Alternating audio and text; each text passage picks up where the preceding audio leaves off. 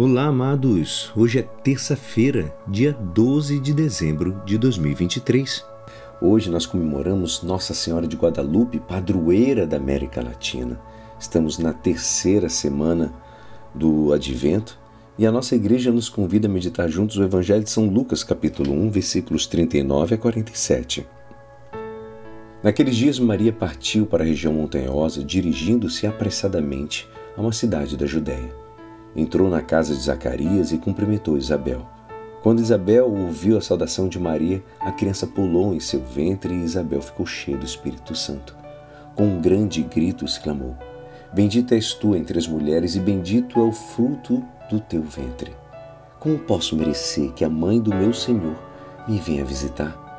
Logo que a tua saudação chegou aos meus ouvidos, a criança pulou de alegria no meu ventre. Bem-aventurada aquela que acreditou, porque será cumprido o que o Senhor lhe prometeu.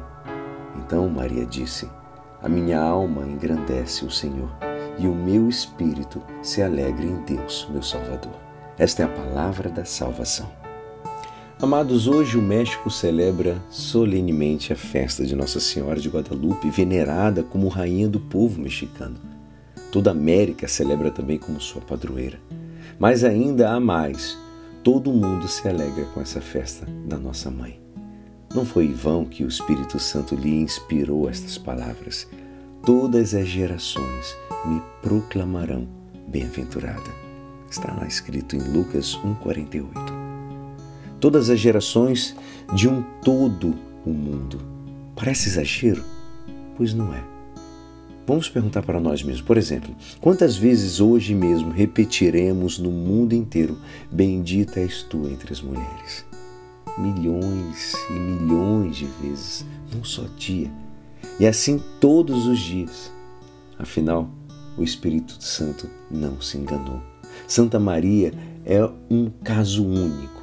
Nenhuma outra pessoa é tão recordada como ela em todos os lugares do mundo. É um caso único como é também o seu filho Jesus. Em relação à Virgem, ainda há outro fato impressionante, amados. Ela é venerada em tantas regiões e lugares diferentes do mundo e, por vezes, frequentemente, ela é representada de acordo com a fisionomia e os traços próprios do lugar.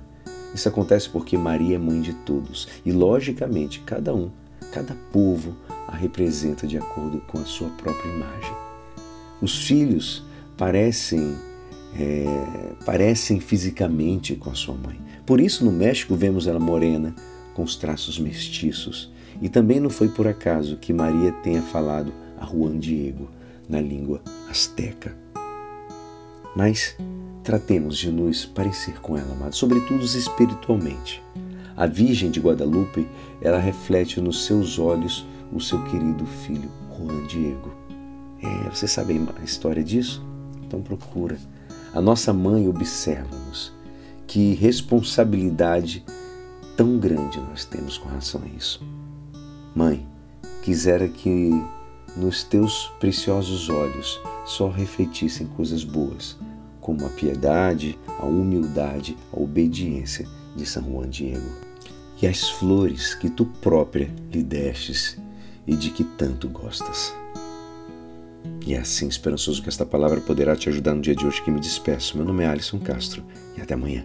Amém.